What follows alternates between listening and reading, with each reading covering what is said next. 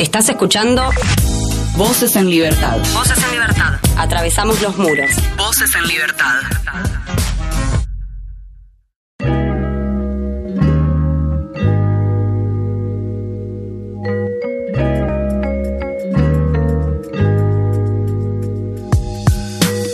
La Corte Suprema hizo lugar a un recurso de queja presentado por la Procuración Penitenciaria de la Nación, una decisión eh, tomada en, el marco de un habeas corpus colectivo por sobrepoblación. Estamos hablando del Complejo Penitenciario Federal 4, perdón, 5 de, de Cenillosa, en, en Neuquén.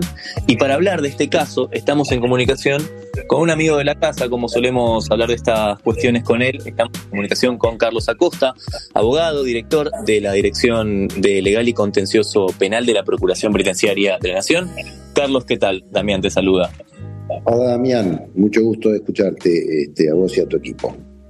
Bueno, muchas gracias. Gracias por este, por este rato que, te tomás para charlar con nosotros. Bueno, Carlos, em, ¿de qué se trata este caso y cuál fue el camino legal para, llegar a lo que finalmente sucedió? Eh, mira, este es un planteo que ya veníamos eh, haciendo en otros ámbitos, que era cuando advertimos que el servicio empezaba a montar camas dobles en, celdas individuales, se hace un planteo con los otros organismos, con Dirección eh, Nacional, con la Procubin, de, la Defensoría, con la Procubin, y este, se llega a una sentencia favorable de primera y segunda instancia, después te explico un poco la médula del asunto, y después casación revoca todo esto y le da la razón al servicio, para después nosotros acudir en queja a la, a la Corte y la Corte... Eh, nulifica la decisión de la casación y vuelve todo a que se resuelva conforme lo habían hecho en primera y segunda instancia.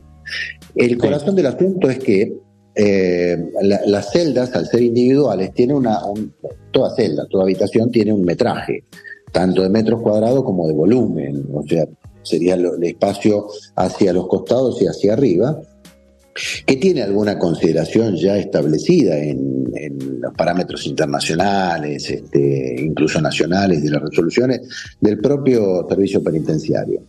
Cuando necesitan plazas, eh, lo que hacen es comenzar a hipertrofiar los lugares individuales o los lugares de alojamiento y meten camas cucheta o camas dobles. En este caso era flagrante la cosa porque los metros no daban de ninguna manera, los espacios se habían reducido enormemente. Por ejemplo, en la cámara de arriba, la cama de arriba no tenía, este, tenía muy poco, muy poco lugar, 90 centímetros hasta el techo.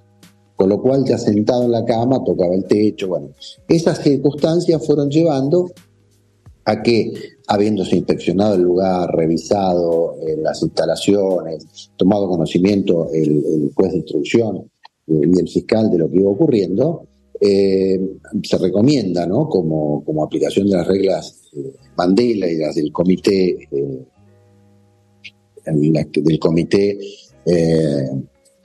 la Corte Penal Internacional, la cosa, perdón, Comité contra la Tortura, hemos, se hace efectivamente una reformulación y se establece la prohibición de esto. Ya el servicio estaba instalando las camas cuando esto ocurre. Así es el hecho de que no se instalan las camas, no llega a ese sistema, este, pero la, casación, al revocar, toma un argumento del, servicio penitenciario que sostiene que eh, la organización de las cárceles y el, alojamiento y el lugar de alojamiento era un resorte exclusivo del servicio penitenciario. La, la, casación hace lugar a eso, sin embargo la Corte, validando lo que ya se había dicho antes, este, convalida en la idea de que no, que en toda medida, aun cuando la disponga el servicio penitenciario o quien se suponga que las quiera este, diseñar, tiene que pasar el control de legalidad de la justicia, que es lo que no ocurrió acá. El metraje no daba, las situaciones no aumentaban el personal, o sea, duplicaban la población y no ponían más personal, por ejemplo, los baños quedaban como si fueran para una persona, en fin, todos los parámetros se, se conculcaban en esta resolución. Bien, esto, esto, recordemos, no es un caso, un caso aislado, es un caso que suele suceder en, otros lugares, en otras circunstancias. Ya, ya hemos hablado, si no me equivoco, de este, de este tipo de hechos. Ya hablamos de estos hechos y te digo, tenemos sentencias ya en lo que es Marcos Paz y Seiza, donde se había montado ya el sistema y hubo que desmontarlo. Eh, así que este, tenemos antecedentes ya en la justicia que invalidaban en las camas cuchetas, ¿no? Por esta, esta idea de invasión del espacio mínimo eh, vital para la persona. Bien, esto fue un trabajo, eh, una presentación, mejor dicho, de la Procuración Penitenciaria de la Nación y fue trabajo conjunto con alguna otra entidad o con algún otro organismo.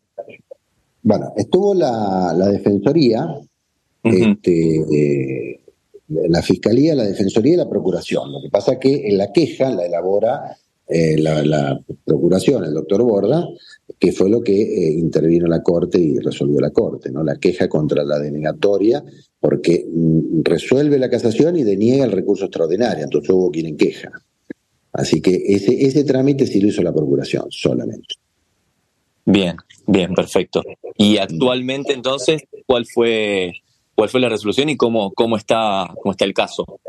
El resultado es que hoy por hoy, si bien no hay una sentencia este, firme, porque ahora remitió a la Cámara o, al, a la primera instancia para que haga una sentencia conforme al criterio que tenía el procurador y que tomó la Corte, eh, lo cierto es que no hay cama cucheta instalada, se, se, paró esa producción. Bien, bien, se, logró, se logró frenar, lo cual imagino que entra un precedente en, en Cenillosa, ¿no? En, este complejo. Sí, sí, en este complejo, y ya te digo, ya es una situación que en otros complejos se desarmaron las camas dobles. O sea, había instalada, había gente y fueron sacando las camas dobles y volvieron al sistema tradicional. Porque las celdas este, están preparadas para una persona, son unipersonales, no dan para dos personas de espacio vital. Eh, eh, volumen de oxígeno, iluminación, etcétera, este baño, provisión de agua, e incluso también lo que es esparcimiento, y lo que también es una medida esta de, de, meter semejante población que afecta al servicio penitenciario, porque te imaginas que hipertrofia las funciones de cualquier penitenciario esto, el tipo que tiene que cuidar un pabellón de 20 tiene 40. Claro, sí, sí, sí. Médicos, enfermeros, imagínate todo el despliegue que tienen que hacer y cómo les incrementa irrazonablemente la tarea, ¿no? Sí, sí, por supuesto. Y por supuesto por el mismo sueldo, además, ¿no? Lo cual no creo que estén muy, muy contentos. Desde ya. Bueno, ahí tenés los ausentismos tremendos, ¿no? Porque el servicio, eh, no digo los agentes, pero todo lo que son los profesionales eh, terminan huyendo del servicio en cuanto pueden. Eh, tenemos problemas enormes con la atención médica. En el interior no hay médicos y acá donde hay médicos de pabellón, de perdón, de staff, eh, no van, tienen parte, uno advierte que, los horarios no se cumplen, quejas de todo tipo, porque bueno, cuando uno va a ver la medida en sueldos, este, es muy difícil que la gente se traslade hasta eh, Marcos Paso, hasta o hasta Ezeiza, este, con los valores que están recibiendo, ¿no? Sí, eh, no, es que no es que uno justifique el incumplimiento, eh, lo que denuncio es el sistema que no está bien. No, no, completamente. Se está, se está observando la realidad, ni, más ni menos. O sea, es lo que, es lo que está sucediendo. Es, es eso. Eh, Carlos, como siempre es un gusto hablar con vos. No quiero robarte, no quiero robarte más tiempo.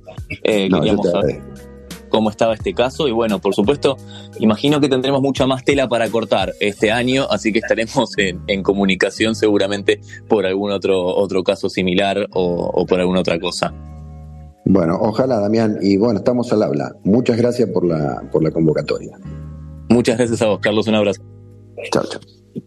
Hablábamos con Carlos Acosta, él es director de la, Dirección de Legal y Contencioso Penal de la Procuración Penitenciaria de la Nación. Es un amigo de la casa, un referente con el, con el cual siempre podemos hablar de estas cuestiones y nos pone un poco eh, sobre, sobre la mesa cómo están pasando las cosas dentro, dentro de la justicia y dentro de las cárceles.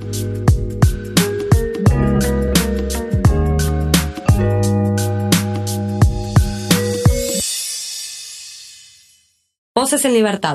Un programa de la Procuración Penitenciaria de la Nación.